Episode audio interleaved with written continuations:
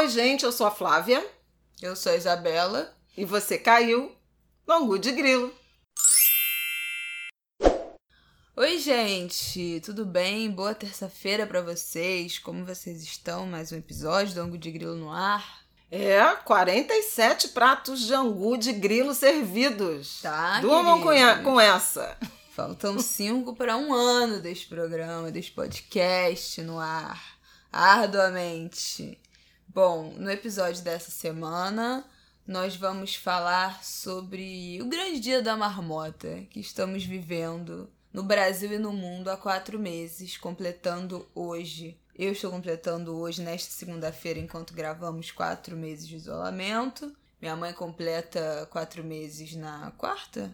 É que você estava viajando, né? Você é. em São Paulo. Mas essa semana, creio que a maioria das pessoas conscientes estão completando quatro meses na de, quinta. Na de quinta distanciamento, de quarentena, de isolamento, enfim, chame como quiser outras coisas que têm acontecido nesse país que dá a sensação de que a gente está vivendo um replay sem ter muita saída. Queria começar falando que nessa segunda-feira, né, acho que todo mundo deve ter acordado com a notícia, com a gravação de um vídeo de um policial enforcando com o pé uma mulher negra de 51 anos em São Paulo. Ela pediu para não ter o nome revelado então não é por acaso que ela não está sendo nomeada. E a imagem remeteu muito ao forcamento do George Floyd, né? Que a gente viu e, e se manifestou. Deve ter o quê? Um mês e meio, mais ou menos? Talvez? Foi final de maio.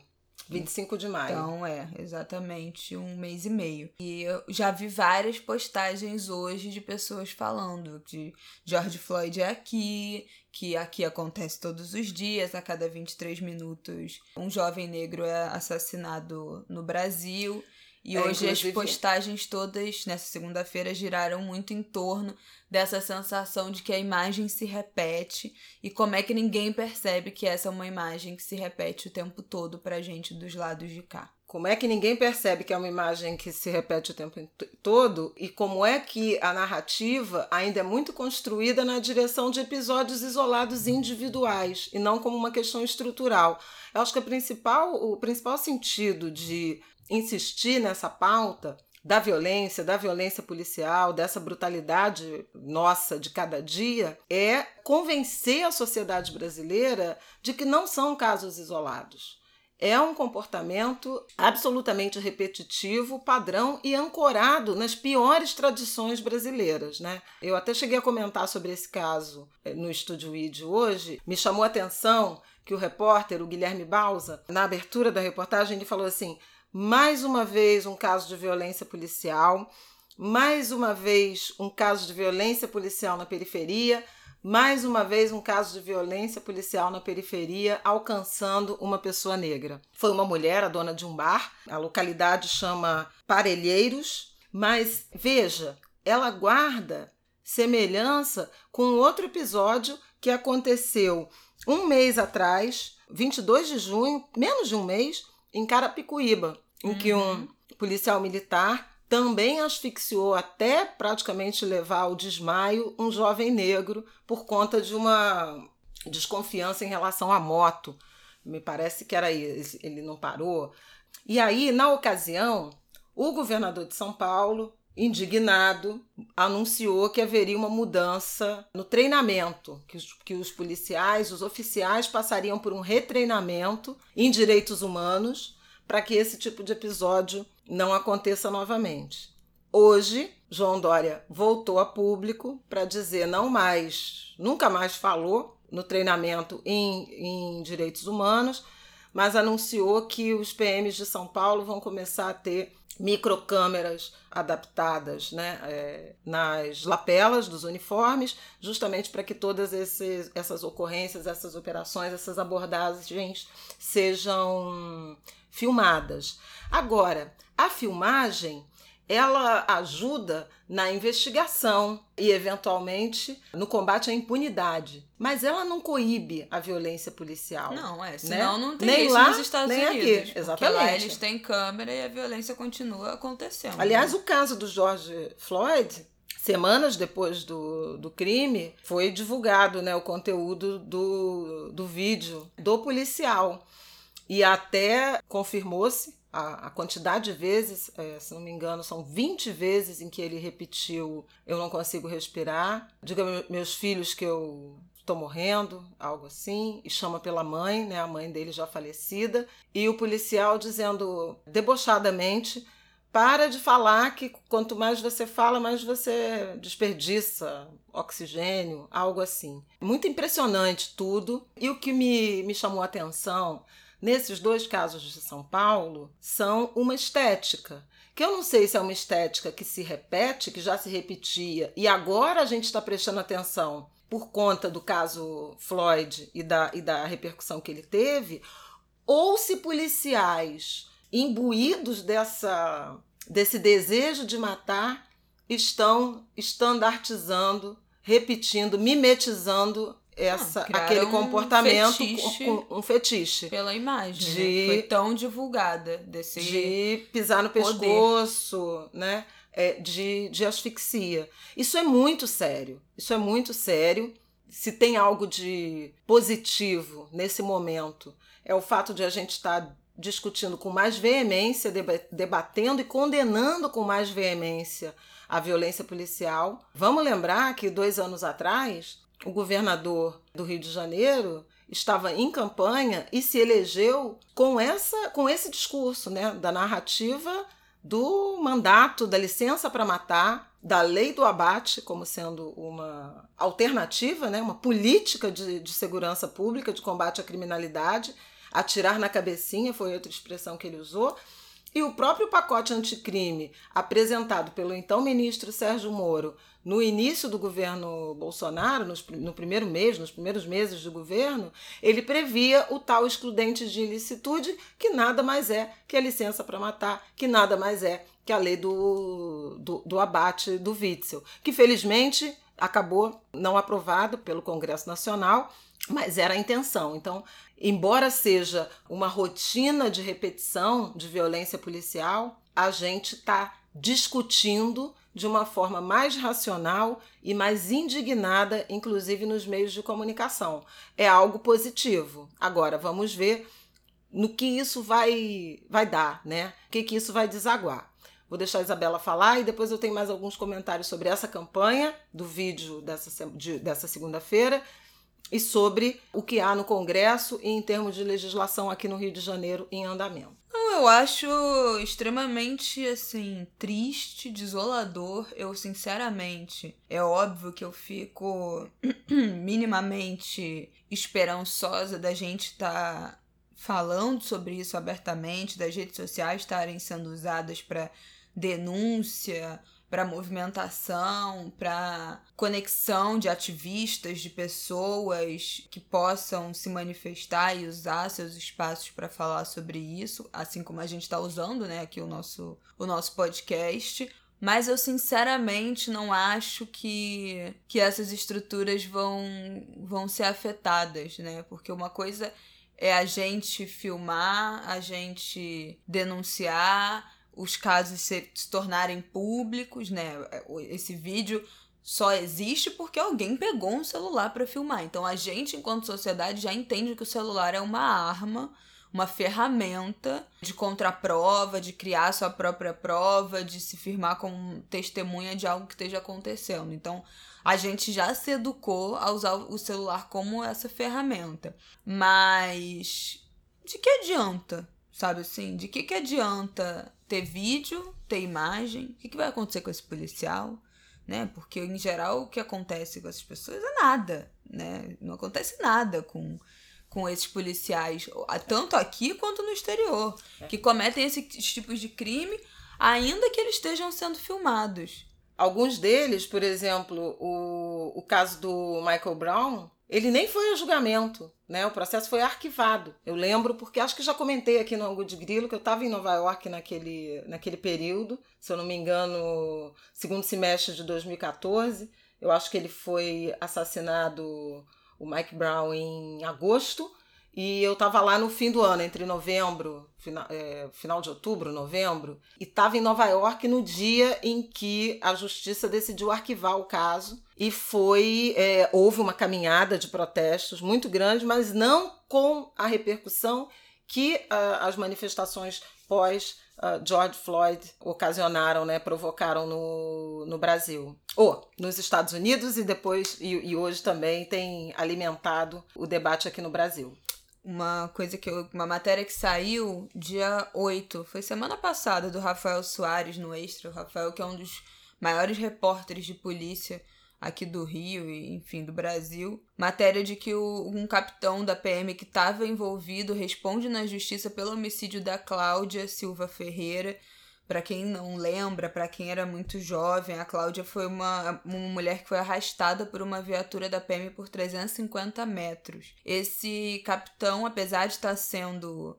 tá respondendo na justiça pelo homicídio da Cláudia, ele atualmente participa de uma ala da corregedoria que investiga mortes cometidas por policiais em operações. Ele está no 41º Batalhão, que é um dos batalhões do estado do Rio que mais mata em conflito, né? Morte por intervenção à oposição policial, que era o que antigamente era chamado de auto de resistência. E nos últimos meses ele foi nomeado como encarregado de vários inquéritos de policiais militares que apuram homicídios cometidos por policiais na região. Então, assim, ele foi considerado pela própria PM apto para julgar policiais acusados de crimes na justiça, na justiça militar. Então, assim, gente, como é que você. E essa foi uma morte que foi filmada. Tem um vídeo da Cláudia sendo arrastada.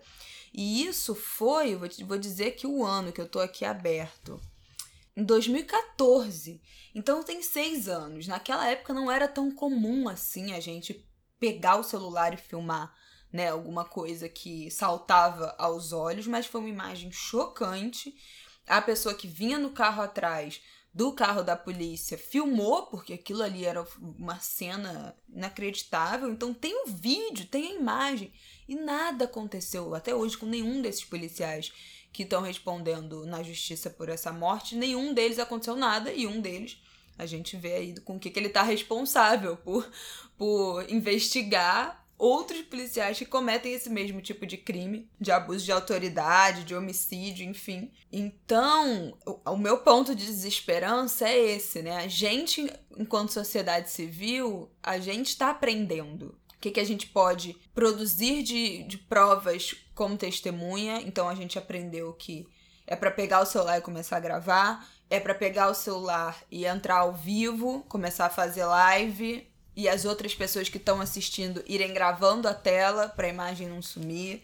A gente aprendeu que é para tentar gravar áudio, tentar tirar foto, para nunca estar tá sozinho, para andar em grupo, para não ficar sozinho Fazer movimentos bruscos. Depois da, da, da, de manifestação, voltar sozinho, voltar, não voltar sozinho, voltar acompanhado, né? A gente aprendeu tudo isso. O que, que a gente faz se a gente estiver vendo, se a gente for alvo, e ainda que a gente tenha aprendido a se mobilizar, né?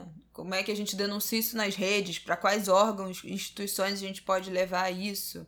Quais são as comissões das, das direitos humanos, do, da, da Câmara, do Congresso? Quais são os deputados que articulam esse tipo de coisa? Como é que a gente pode. As defensorias, o Ministério Público. Né? Então, a gente conseguiu se letrar enquanto sociedade, principalmente quem está na linha de frente nesses territórios é, de conflito, né, nas favelas, nas periferias, como agir. E ainda assim, a gente não vê o resultado, porque ainda que tenhamos todas as provas, nada acontece. Essa que é, que é a sensação que hoje eu vi muita gente falando, repetindo isso. George Floyd é aqui todo dia, aconteceu de novo, e dessa vez é aqui e as pessoas não estão dando a mesma importância, não sei o quê. Essa sensação de dia da marmota, que a gente tá vivendo todo dia a mesma coisa. E que nada acontece de diferente, né? A gente consegue se letrar, criar as nossas estratégias, mas a gente não vê resultado disso, né? Teve uma mega mobilização também no mês, no, no fim de, de maio, eu acho, início de junho uma mega mobilização de vários coletivos aqui do Rio, principalmente para impedir operações policiais é, em favelas aqui do Rio durante a pandemia, depois da morte do João Pedro. Na semana seguinte, decisão do STF, não, não, não, não, não. Na semana seguinte já tinha, já tinha a operação de novo. Então, assim, o que que adianta a gente aprender a apelar para todas as instituições legais de ativismo, comunitárias, tudo, todas as organizações, todos os órgãos, todas as instâncias, se no fim das contas a gente continua vivendo todo dia essas mesmas imagens. Então, não é só você que está sentindo, se percebendo, se repetindo essa essa sensação de todo dia é o mesmo dia. E isso é realmente muito desgastante. Mas se tem um lado que me dá esperança, é esse, de que a gente aprendeu quais são as nossas ferramentas legais de ativismo, de luta, de coletividade, para lutar contra isso de alguma forma. E esse é o caminho, não tem jeito. Tem mais uns pontos que eu gostaria de acrescentar aí, mas aí no, na porção, digamos, esperança. Nos Estados Unidos tem várias coisas acontecendo em relação a, a mobilização, a diálogos, a mudança de, mudanças de postura nas cidades, né? Tem muita.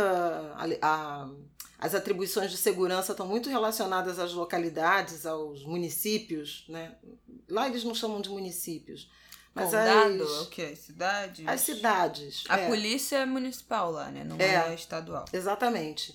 Tanto que quando estavam rolando as manifestações uh, pelo assassinato do, do George Floyd, quando Obama fez o pronunciamento dele, ele lembrou o caso de Mike Brown, lembrou que naquela ocasião ele, ele então presidente, convocou uma, uma comissão, um grupo de trabalho para analisar essa questão da violência policial Dessa comissão saíram várias recomendações, mas que precisariam ser aplicadas pelas cidades, porque não era atribuição federal. E isso avançou muito, muito pouco. E aí ele fazia um apelo: olha, as condições estão lá, está tudo pronto, está tudo disponível.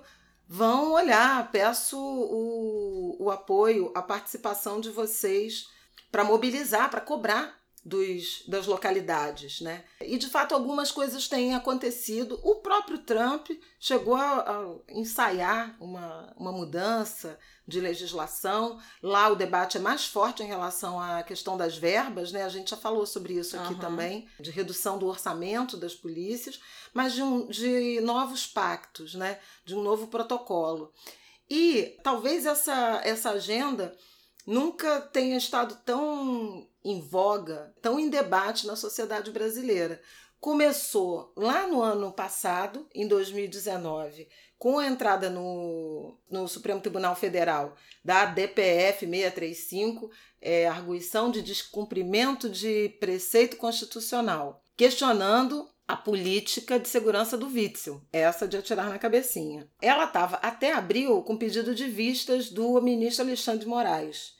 Quando começaram o novo aumento, né, a escalada de homicídios decorrentes de operações policiais aqui no Rio de Janeiro em plena pandemia, os signatários dessa, dessa ação, que tem o PSB, tem o, a Justiça Global, tem coletivos de favela, esse é que eu estou me lembrando aqui de, de, de, pronto, mas pediram ao relator da, da ADPF, que é o ministro Edson Fachin, uma liminar suspendendo as operações. E ele concedeu no dia 5 de junho. Bom, isso está em vigor, isso está em, em, apreciação pelo plenário, porque a polícia do Rio recorreu e está alegando, né, e o governo do Rio, né, pela polícia, recorreu alegando que isso limita a atuação policial.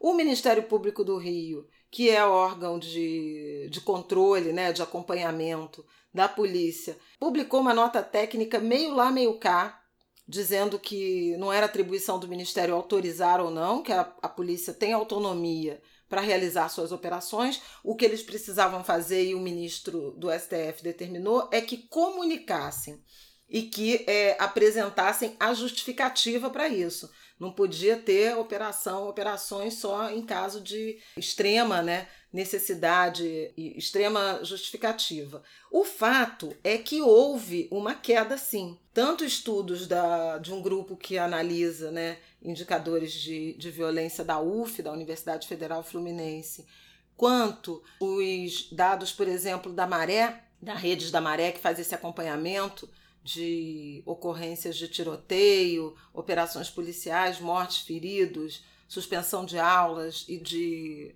serviços de saúde, eles mostraram que no período da pandemia 2020 comparado com os mesmos meses, as mesmas datas de 2019, houve uma redução do número de operações, de mortes, de feridos e até é, de interrupções de serviços públicos.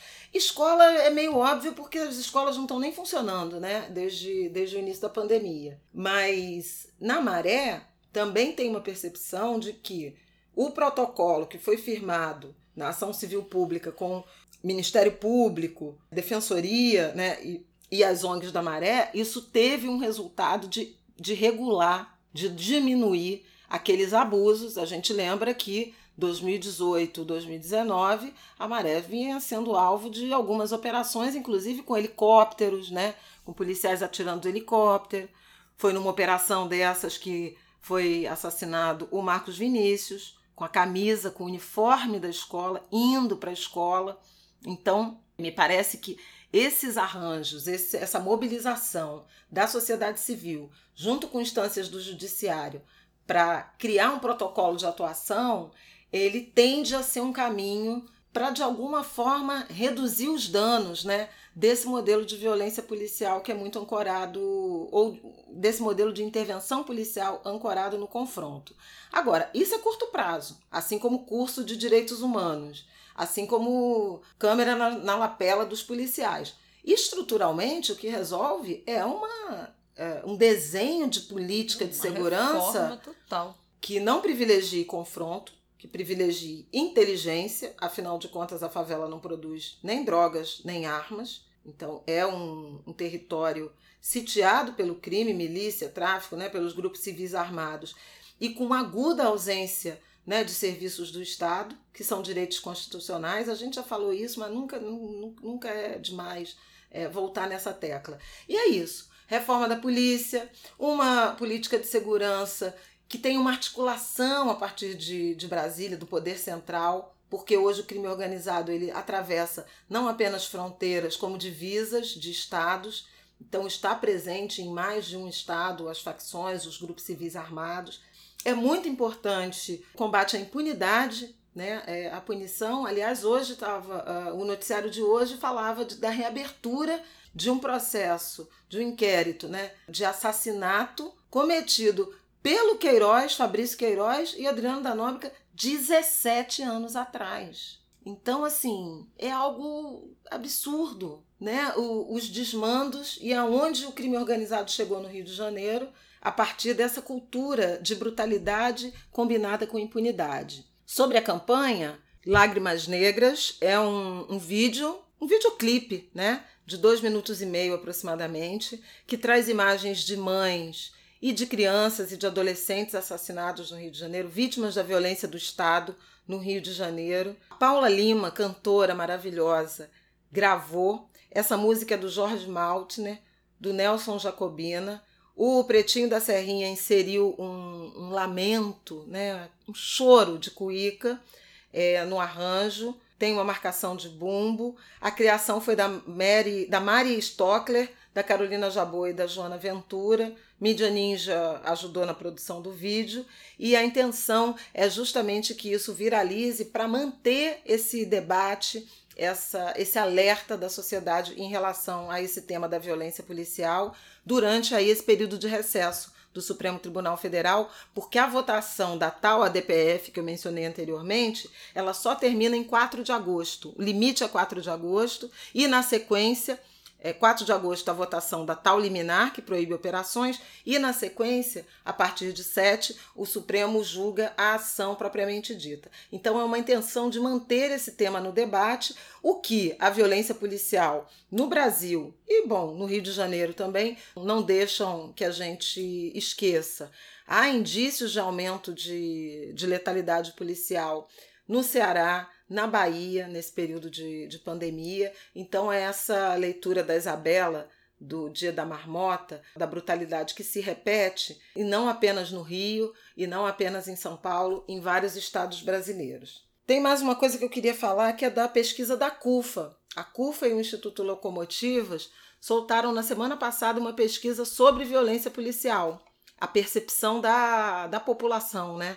São mais de 1.800 pessoas entrevistadas maiores de 16 anos, de todas as classes sociais, e tem dados tão impressionantes, porque quatro em cada dez brasileiros já enfrentaram, já tiveram algum tipo de experiência com violência policial, do desrespeito, de constrangimento, a agressões verbais, agressões físicas, tentativa de extorsão, de suborno. Esse número é de 37% nas classes C, D e E, e 50% das pessoas que se autodeclaram pretas ou pardas já passaram por alguma experiência de violência policial, principalmente os homens. E um dado que me chamou muito a atenção é o medo da polícia. O quanto isso desgasta a relação com uma instituição do Estado que, em tese, existe para se revir e proteger a sociedade. 50% das pessoas das classes C, D e E temem a polícia. Nas classes A e B, o número cai para 23%, o que nos mostra essa dimensão da criminalização da pobreza e da diferença de tratamento. Entre os negros, a proporção dos que temem a polícia é de 56%, e eles mencionam né, o medo de interagir com forças de segurança em situações como passar pela polícia nas ruas, ver policiais próximos de casa, e isso na periferia é muito forte, né? passar perto de barreiras ou postos policiais, precisar da ajuda de um policial, ser abordado por policiais. Quer dizer, é uma relação atravessada pelo medo, em que pese o fato de policiais serem originalmente homens saídos dessas classes populares C, D e E. Isso é muito impressionante. Quer dizer, tem alguma coisa muito errada nessa numa formação que retira, que extrai a empatia do seu profissional. Acho que fica aí essa, essa reflexão e são questões muito profundas que envolvem o racismo, que envolvem essa construção que criminaliza os homens negros, os jovens negros. Eu li o artigo da Flávia Lima que ela publicou na Piauí, quase um ensaio, e ela chama atenção para o fato de, ao longo do século XX, a imprensa também ter ajudado muito a destituir o jovem negro e o homem negro de humanidade, em vez de deixar de ser chamado de criança, de jovem, de estudante, para ser chamado de pivete, menor abandonado, trombadinha, traficante. Semana passada houve uma, uma grande repercussão na internet de dois traficantes de classe média de um prédio da Zona uhum. Sul que foram, num título de jornal, é, denominados. Foram Faziam presos por né, delivery, né, de drogas. delivery de drogas na classe média da Zona Sul. E aí houve esse apontamento em relação a como as atribuições, o uso da língua, ele se presta a criminalizar um grupo e a proteger outro. Então acho que o tema está em debate, está na mesa. A violência é banal, é recorrente, mas essa narrativa está em disputa, definitivamente. Bom, podemos mudar de assunto, Flávio? Podemos, acho que eu falei bastante sobre Não, isso. Não, você falar bastante? Nunca, jamais. Uma coisa que nunca acontece, imagina. Bom, continuando no dia da marmota, quatro meses, né? Quatro meses de isolamento hoje, quatro meses de pandemia. Eu acho que a gente nunca imaginaria que a gente ia chegar nesse ponto. Eu acho que eu vou até ouvir, sinceramente, quando a gente acabar essa gravação. Eu vou botar o nosso episódio de 2 de fevereiro, que a gente fala pela primeira vez no Angu de Grilo sobre o coronavírus. 2 de fevereiro, é, eu tá? Acho que mesmo queridos? quando começou o isolamento, a, a gente, gente, não, claro não, trabalhava com dois meses, né? Exatamente. né? Com a partir de junho, era fim de maio, uma... era fim de maio já ia começar. Exatamente. E na verdade até começou, né? O, a partir de junho Bom. começou o isolamento social, mas precipitadamente e ainda há muitas dúvidas em relação a que trajetória essa pandemia vai tomar. Agora também os especialistas não estão se entendendo.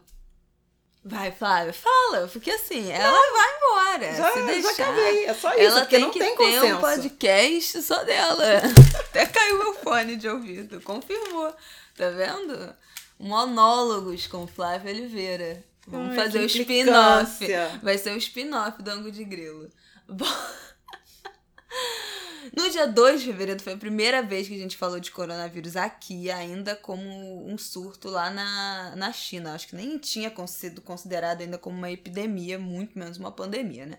Não, a pandemia e só em 11 só de março. Em... É, foi quando é o, negócio já tava chegando aqui. Quatro meses, gente. Que, que... Bom, já somos mais de. Aqui no Brasil, mais de 70 mil mortos. E fora isso, uma quantidade, assim, pensando nessa, nesse dia da marmota, nesse dia de que se repete, né? A gente trancado em casa todo dia, parece que a gente tá vivendo todo dia o mesmo dia. E tudo que já aconteceu nesse, nesse período de adaptações. Já tô vendo algumas pessoas que eu conheço que as escolas dos filhos pequenos, né, principalmente educação infantil, as escolas fecharam, os cursos fecharam, um monte de gente teve que se mudar, né? Porque não, não conseguiu arcar com as contas. As pessoas começaram a comprar várias coisas, que a gente até teve episódio aqui sobre isso, né? As compras da quarentena, como é que estão as relações de consumo, o que está sendo necessário, que, foi necessário comprar a partir do momento em que a gente não pode mais ter uma diarista, uma faxineira, uma vez por semana, uma vez a cada 15 dias, enfim, conforme a necessidade das famílias. É muito desesperador não ter muita perspectiva, né, de quando isso vai acabar responsavelmente, porque assim, em algumas cidades, como no Rio de Janeiro, você já faz o que você quiser, né? Você, você vê a praia lotada, você vê os bares lotados, as imagens dos bares no Leblon lotados viralizaram aí há duas semanas, do engenheiro civil formado brigando com, com fiscal no, em bar lotado, enfim. A cidade voltou ao normal para quem quer. Mas para quem não quer, quais são, para quem acredita na doença, para quem tem medo, para quem precisa se proteger, para quem quer se proteger, quais são as perspectivas, né? E essa sensação de você estar tá vivendo todo dia, o mesmo dia, e você ir perdendo a noção. Às, às vezes que eu saí na rua, nos últimos tempos, cara, é muito esquisito. Eu fico muito tensa. E o meu maior medo, com as ruas estando mais desertas, o meu maior medo é de ser assaltada aqui no Rio de estar tá sozinho e ser roubada, porque as ruas estão mais desertas, tem menos gente circulando, e já tem, você já vê muita gente, já, já tem muito relato, né, inclusive no centro de São Paulo também, de aumento de número de assalto, inclusive porque a fome já aumentou, né, já é um, uma, uma realidade, então as pessoas estão roubando para comer, para ter o que comer, e é muito esquisito a sensação de que de, de não saber mesmo. Quando é que a gente vai voltar a ter uma, uma falta de rotina, assim, de certa forma, sabe? De poder sair de casa. E, ah, esse fim de semana eu vou sair pra jantar, e vou no cinema, e vou no teatro, e vou à praia, e vou na cachoeira. E eu acho que essa sensação dessa repetição do dia tem pego a saúde mental. Eu acho que é um fator que tem pego a saúde mental de muita gente. E é muito difícil e física também, isso. sabe? Eu acho ah, que tem eu uma não tenho fôlego pra nada mais. Eu saio na rua, vou andar um quarteirão, já tô assim. Não tenho mais fôlego de nada também. Não, eu, a minha coluna, né, tá. Ah, é. Você tá estado. Nunca. Eu tô entrevada, semi-entrevada. E sobre isso que você falou, hoje, querido Jamil Chad, que acompanha a OMS né, com, com lupa, chamou a atenção que é, três dirigentes da OMS hoje, em uníssono, falaram que a, a erradicação do novo coronavírus não é mais uma possibilidade realista, que o mundo vai precisar aprender a conviver com esse vírus e que no futuro próximo não haverá volta ao antigo normal. Alguns comportamentos, tendências, transformações vieram para ficar. E acho que é importante fazer essa reflexão sobre do que que você se desapegou e do que que você precisa, o que que você precisa retomar para manter saúde mental, saúde física, não dá mais, gente, para adiar os exames. Entende? A gente tem uma população numerosa, por exemplo, com agora a gente sabe que o nome, né? Comorbidades, diabetes, uh, hipertensão, doenças crônicas que precisam ser cuidadas. Então a gente precisa voltar a cuidar da saúde física. A gente precisa retomar uma ou, ou iniciar ou retomar ou aprofundar essa rotina de cuidados com a saúde mental. A gente precisa arrumar um jeito de retomar com um pouco mais de intensidade os ritos religiosos. Eu acho que está na hora de pensar nisso, né? De que maneira a gente vai conseguir, com proteção, retomar as atividades. E o mesmo para o mercado de trabalho. Algumas pessoas não vão voltar para escritório. Né? Sim, algumas empresas é... já liberaram até ano que vem tem no Brasil, segundo o IBGE, são 8 milhões e meio, 8 milhões e 700 mil pessoas em teletrabalho, muito em decorrência da, da PNAD, da, da PNAD Covid, ó, da pandemia de Covid. O dado é da PNAD Covid, uma pesquisa que o IBGE resolveu fazer para acompanhar o mercado de trabalho nesse momento. E isso tem vários significados. Você uh, passar a trabalhar é, de casa para sempre ser o seu modelo, não transitório, mas permanente, implica em equipamento, Mudança de direito, adequação de direito trabalhista. Adequação de direito trabalhista, mas de saúde e segurança do trabalho. Uhum. Então, assim, como é que estão as instalações elétricas da sua casa? Elas estão firmes, suficientemente seguras para não ter um incêndio, para não ter um hiperaquecimento? Seu computador, seus equipamentos, eles estão ligados a algum mecanismo de proteção? Como é que está a conta de luz? Hoje eu notei, a conta de luz daqui de casa aumentou quase 50% em termos de nível de consumo. Foi de 430, acho que é megawatts hora, em junho do ano passado, para 570 esse ano. Então veja, é um, um 30%, né?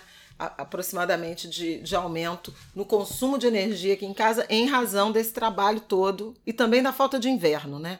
Que aí tá, a gente liga ar-condicionado. Tem que pensar na postura com que você está sentando, se a sua mesa, se a sua bancada tem a altura adequada, se a sua cadeira é adequada.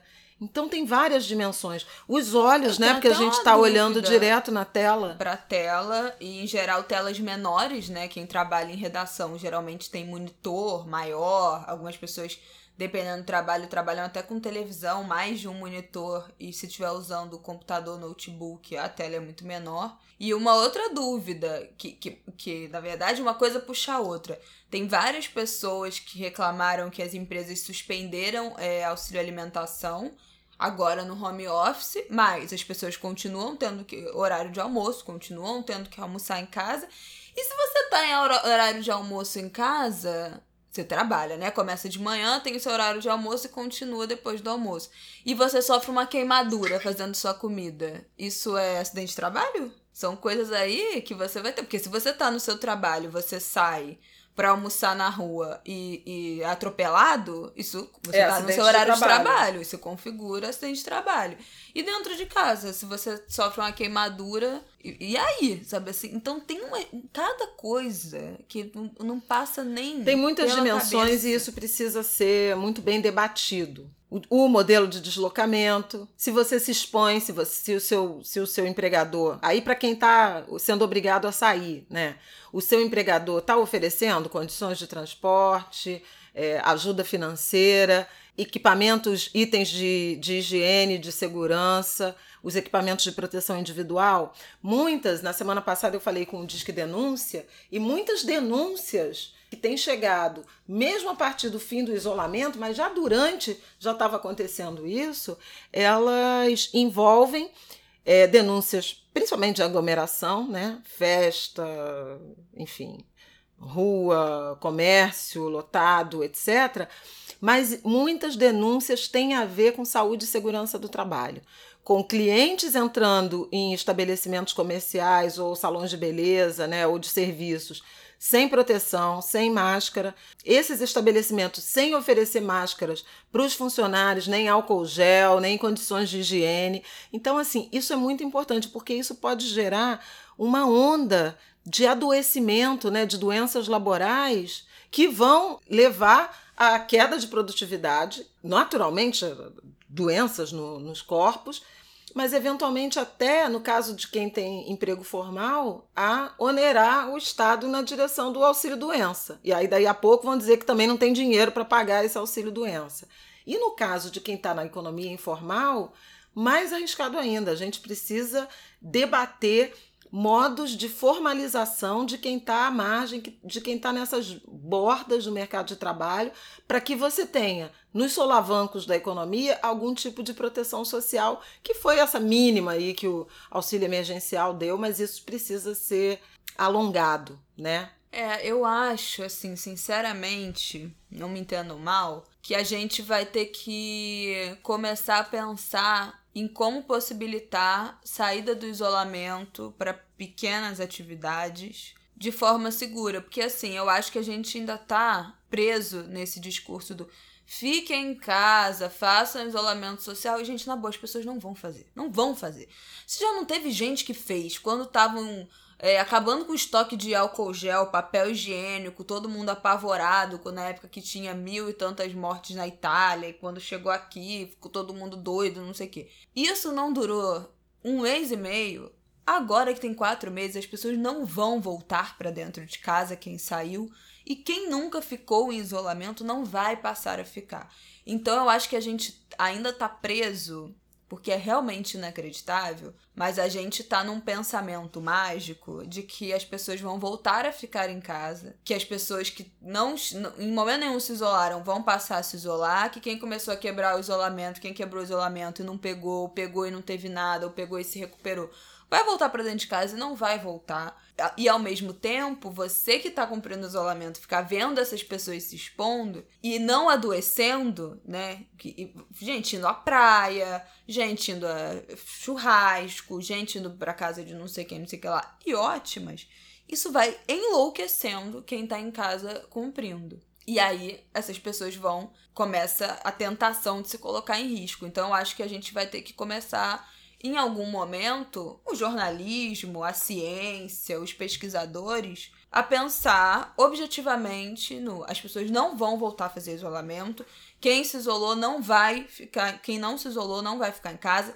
Quem ficou isolado quatro meses já é um surreal a gente imaginar que a gente. Quem tá isolado tá quatro meses dentro de casa, porque não, nunca seria o previsto, não foi o que aconteceu em outros países, nenhum outro lugar teve, sabe assim, essa, essa surrealidade de, dessa quantidade de tempo que a gente tá passando aqui. Não dá para voltar atrás, né? Não dá para recuperar o que a gente já não se isolou ou que a gente já perdeu de taxa de isolamento. Então, acho que a gente vai ter que agora, a partir de agora, né, nos próximos meses, começar a lidar de forma muito pragmática. Ninguém vai se isolar.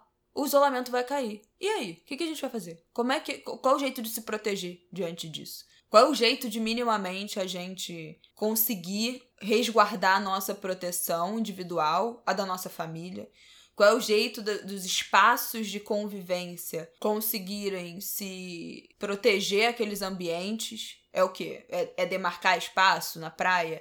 É demarcar espaço no parque? É marcar no chão? Ter três mesas no bar ao invés de 20? O que, que vai quais serão essas estratégias adotadas. Eu fui surpreendida por esse. por uma. uma alguém no Twitter, já não me lembro mais quem foi, falando isso. Gente, quando é que a gente vai começar a lidar com o fato, sair da negação e lidar com o fato de que o isolamento acabou e que a gente vai ter que em algum momento falar sobre como conseguir ir visitar um amigo, visitar um parente, tomar uma nesga de sol sem que de forma que a gente consiga se proteger. Quais são as gradações de risco que a gente consegue correr para não enlouquecer e entendendo que, que, não, que não vai dar para voltar atrás, não vai dar para isolar todo mundo. Então eu acho que essa é uma discussão que vai ter que começar a se construir por todos nós em algum, em algum momento. Porque eu acho que a gente ainda tá na negação de que o isolamento vai acontecer. E que se a gente ficar 15 minutos, todo, 15 dias, todo mundo trancado dentro de casa, a gente vai erradicar o coronavírus como foi na Nova Zelândia e não tem a menor possibilidade disso acontecer no Brasil em nenhuma cidade. Então, assim, o vírus é uma realidade, a possibilidade da vacina é uma realidade, sim, é uma realidade, vai ter vacina, mas talvez ela comece a ser produzida no fim do ano né? Então, e além da produção, tem a produção em massa, porque nós somos uma população de 200 milhões de pessoas, é, e a distribuição. Verdade, na terra de, de, de 7 bilhões e. Ah, pois é. E, a, e, a, e o pau tá comendo, né? Em relação a países ricos também querendo prioridades para os seus, seus mercados, para as suas populações. Além disso, não está claro, e esse é um debate secundário, porque a gente está falando de uma forma idealista da vacina, mas essa vacina vai ter para todo mundo? O Brasil vai fazer disso uma política pública ou quem for rico e puder pagar vai é, ter vacina exatamente. e quem for pobre lamba? Porque tem várias vacinas que são assim, uhum. né?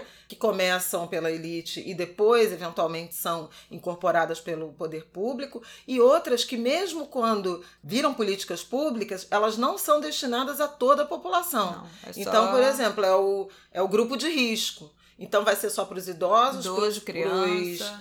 Uh, profissionais de saúde. É da pra- gripe, gente. é. A versão da gripe é assim. A gripe mata milhares de pessoas por ano. Influenza mata muita gente todo ano, né? Que é a síndrome respiratória aguda. É gripe. É agora que estão enquadrando uma porrada de gente que morreu de, de Covid como isso. É gripe. E mata milhares de pessoas todo ano. E a vacina da gripe é idoso, gestante, profissional de saúde, é, população pequena. privada de liberdade, né? E, que- e pessoas que trabalham em presídio e, e criança. E aí? E tem um de um gente morrendo de gripe. E a vacina da gripe, se você for dar no particular, é mais 100 reais. E é todo ano. É uma vacina que dura um ano. Não é uma vacina que você toma uma vez na vida, como outras. Toma três doses e vai durar a sua vida inteira. É todo ano você tem que desembolsar pra sua família e cada, cada dose, se é uma família de cinco pessoas, quase mil reais pra tomar vacina todo mundo. Então tem também um debate sobre saúde pública, sobre acesso né, Demais. à, à prevenção. Outra coisa que eu queria falar é essa fogo, a síndrome do medo de sair das ruas, Ai, que foi diagnosticada, assim. que foi agravada pela pandemia. Acho que também tem essa dimensão, né, de gente que quer sair, vai sair, porque não aguenta mais o confinamento, e tem gente que está perdendo a coragem de ir para a rua, o que é igualmente grave, né? A rua ficou um, um ambiente de muita insegurança, de aguda insegurança. Era antes esse transtorno era associado a eventos estressantes fora de casa e se agravou com o risco de contágio. Eles chamam Fear of Going Out, por isso fogo, né, da sigla em inglês. Medo de sair de, de sair de casa, sair às ruas. É isso, assim, eu acho que a gente vai ter que, em algum momento, sair da negação e cair na real, porque a gente tá em negação de que as pessoas vão voltar pro isolamento, em negação de que vai ter isolamento, e em negação de que em dezembro vai ter vacina pra todo mundo, em fevereiro tem carnaval, e é isso, e acabou, sabe assim? E que no início do ano que vem já acabou, porque vai ter vacina pra todo mundo. E essa é uma hipótese, uma especulação, e que a gente não tem certeza nenhuma. Então, assim, eu que no início da, da quarentena estava julgando fortemente os parques da França, né? França, Alemanha, sei lá, que demarcaram, fizeram os cercadinhos pro povo ficar na praia, os cercadinhos pro povo ficar no parque. As soluções de design que são que parecem completamente estapafúrdias para as pessoas ocuparem restaurantes e bares, não sei o quê. Agora tô. É, realmente, porque assim, é muito possível e provável que o coronavírus, principalmente no Brasil, não pare de circular durante muito tempo. A menos que a gente tenha vacina para 210 milhões de pessoas. Vai ter? Fica aí o questionamento. Mas a gente vai ter que conviver com ele, né? E a gente vai ter que conviver desde já, porque já é, já não tá tendo isolamento. As escolas já vão começar a voltar. E aí, né, a gente já falou disso aqui. As escolas voltando, empresa voltando, se tiver prejuízo para os alunos, se as famílias tiverem que mandarem seus filhos. Então, isso vai se tornar parte da nossa realidade. E a gente não vai conseguir, em breve, evitar estar na rua. Seja por compromisso de trabalho, seja por compromissos educacionais, porque também tem faculdade planejando voltar entre outubro e dezembro, as faculdades públicas, a UFRJ é uma delas, estudando esse cronograma, seja por uma questão de saúde mental, porque, gente, a gente não vai conseguir ficar até dezembro todo mundo dentro de casa. Isso é, é, é inviável para a saúde mental de, de qualquer sociedade. Você ficar oito meses, nove meses trancado dentro de casa de noite. Isso não vai acontecer. Eu já tô começando a ver aí, né? Pensar aí né, qual vai ser o pragmatismo das, das soluções da ciência e da, e da sociedade É, para ciência, isso. da sociedade, mas o problema é não ter governo, né? Ah, é não isso ter aí a gente não tem governo. como contar. Porque em outros, em outros lugares, é, por exemplo, na Alemanha, eles fazem um monitoramento tão ah, rigoroso que você consegue descobrir pelo CEP, né? É, O que está acontecendo de Sim. errado. É, houve lá o episódio do, do frigorífico, por exemplo, que aliás está acontecendo no Brasil. O Brasil é um grande exportador de carne, de carnes, bovina, suína e, e de frango. Então tem várias questões que precisam ser pensadas em relação aos mecanismos de, de novo, proteção, segurança e saúde do trabalho. Mas a gente não tem nenhum protocolo nacional, uma orientação nacional. A gente não tinha ministro da educação, gente. A gente não tinha ministro da Educação até ontem. Ainda não tem, né? Ele ainda vai tomar posse. Foi, foi nomeado. É, da saúde desistiram, né? É, da saúde. É o interino. Totalmente. Como é que é? O interino efetivado. efetivado. É, o interino efetivado. Que é o, o general. Jesus. Então é algo muito, muito, muito sério. Você não ter essa coordenação, essa articulação nacional. Um prefeito faz uma coisa, o governador diz outra, o presidente não diz nada. Não há Ministério da Saúde, não há uma coordenação nacional do Ministério da Educação, por exemplo, para pensar essa questão das escolas. Né? São 47, eu acho, milhões de alunos que o Brasil tem. As universidades num estado, é, numa, numa intensa indefinição, já falamos sobre isso aqui. Teve o episódio do Enem, os alunos votaram pelo por maio e o, o INEP anunciou janeiro, mas ninguém sabe como é que vai ser essa prova. No, no calendário das universidades não está feito. Ninguém sabe como será a volta às aulas. Ao mesmo tempo, a economia vai se abrindo, há uma pressão danada pelo retorno à normalidade, ao trabalho, né? principalmente das mulheres, e mulheres estão tendo que abandonar os seus empregos ou sem condições de voltar e aumentando a vulnerabilidade das famílias chefiadas por mulheres porque não tem onde deixar as crianças. Foi a tragédia do menino Miguel da Mirtes. Exatamente. É isso. Tempos muito difíceis, mas vejam, para todo diagnóstico duro, pesado, difícil que a gente faz, a gente tem janelas, avenidas de, de, de soluções, de alternativas a serem pensadas. A gente tem uma sociedade civil que está disposta a pensar e a atuar. Infelizmente, a gente não tem governos que se ocupem disso com mais competência, com mais eficácia, mas acho que, de modo geral, a gente tem tentado pensar em soluções, abrir esses caminhos, se unir, né, debater soluções e, inclusive, juntar toda essa experiência no debate de eleições municipais que vem por aí. Eu gosto sempre de terminar esse, esse programa chamando a atenção para essa questão da agenda eleitoral qual é o desenho, o que, que a gente quer para as nossas cidades, qual é o projeto político, quais são os projetos políticos que vamos abraçar. É muito importante entrarmos nessa reflexão, não deixarmos para a última hora e escolhermos os melhores projetos de cidade, sem dúvida alguma. É isso, gente. Vocês sabem que eu não sou a pessoa mais otimista do mundo, muito pelo contrário.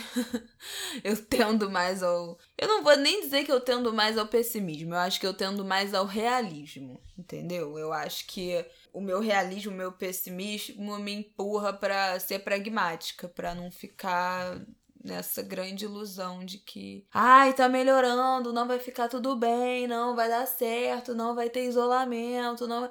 E hum, eu acho que vai ter uma hora que a gente vai ter que cair na real, né? Como eu mesmo, da mesma forma que eu estou caindo, eu gosto de estimular a vocês caírem também na realidade, propor sempre o pragmatismo aqui nesse podcast. Uhum. Quem tá ouvindo a gente há mais tempo já sabe, se você chegou recentemente, ouça os episódios antigos, que vale super a pena mesmo os temas que já acabaram, né, as tensões, é, política internacional e tal, a gente sempre puxa reflexões que vale a pena assistir mesmo de coisas que parecem assistir, né, ouvir de coisas que parecem mais antigas. É isso, uma galera chegou aqui nos últimos tempos, bem-vindos, obrigada pela audiência.